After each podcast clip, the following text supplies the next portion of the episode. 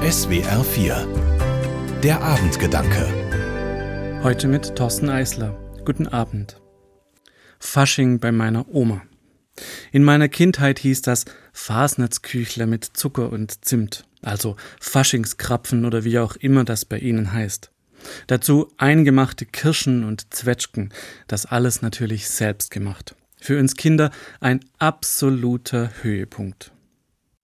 Auch wenn meine Oma schon seit über 20 Jahren nicht mehr lebt, wenn ich in dieser Woche nur daran denke, läuft mir das Wasser im Mund zusammen. So lebendig ist diese Erinnerung.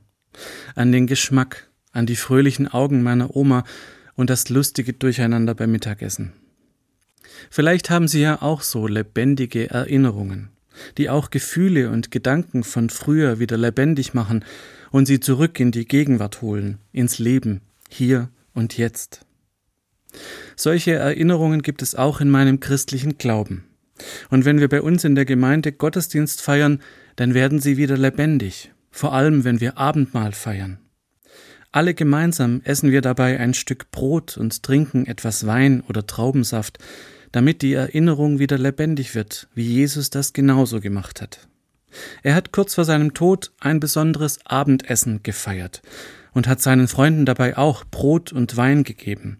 Er hat Gott dafür gedankt und seinen Freunden dann klargemacht, dass er selbst Brot und Wein ist, dass er selbst sterben muss, zerrissen wie der Brotleib, und dass sein Blut vergossen wird wie der Wein, dass er aber auch immer bei ihnen sein wird, wenn sie gemeinsam Brot und Wein teilen. Gar nicht so leicht zu verstehen. Vermutlich haben seine Freunde sich damals im ersten Moment auch ein bisschen verwundert angeschaut. Aber sie haben gespürt, dass Jesus ihnen Mut machen wollte, und später haben sie dann schnell verstanden, auch wenn Jesus nicht persönlich anwesend zu sein scheint, wenn sie Brot und Wein miteinander teilen, dann ist Jesus trotzdem mit dabei. Bis heute ist er mit dabei, wenn wir im Gottesdienst das Brot und den Wein miteinander teilen, mitten unter uns. Es ist eine lebendige Erinnerung, die uns ganz erfasst und verändern kann. Egal was gerade ist, er ist für uns da. Gerade dann, wenn wir vielleicht am wenigsten damit anfangen oder es am meisten brauchen. Wir sitzen dann in der Erinnerung mit Jesus und seinen Freunden am Tisch und feiern mit. Vielleicht passt der Vergleich vom Anfang mit der Erinnerung an meine Oma nicht so ganz, aber ich mag diese Art von Erinnerungen, weil sie nicht abgeschlossen sind, sondern ein lebendiger Teil des Lebens bleiben.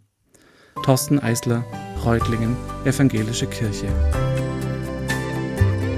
Die Abendgedanken können Sie auch jederzeit nachlesen und nachhören. Im Internet unter swr4.de.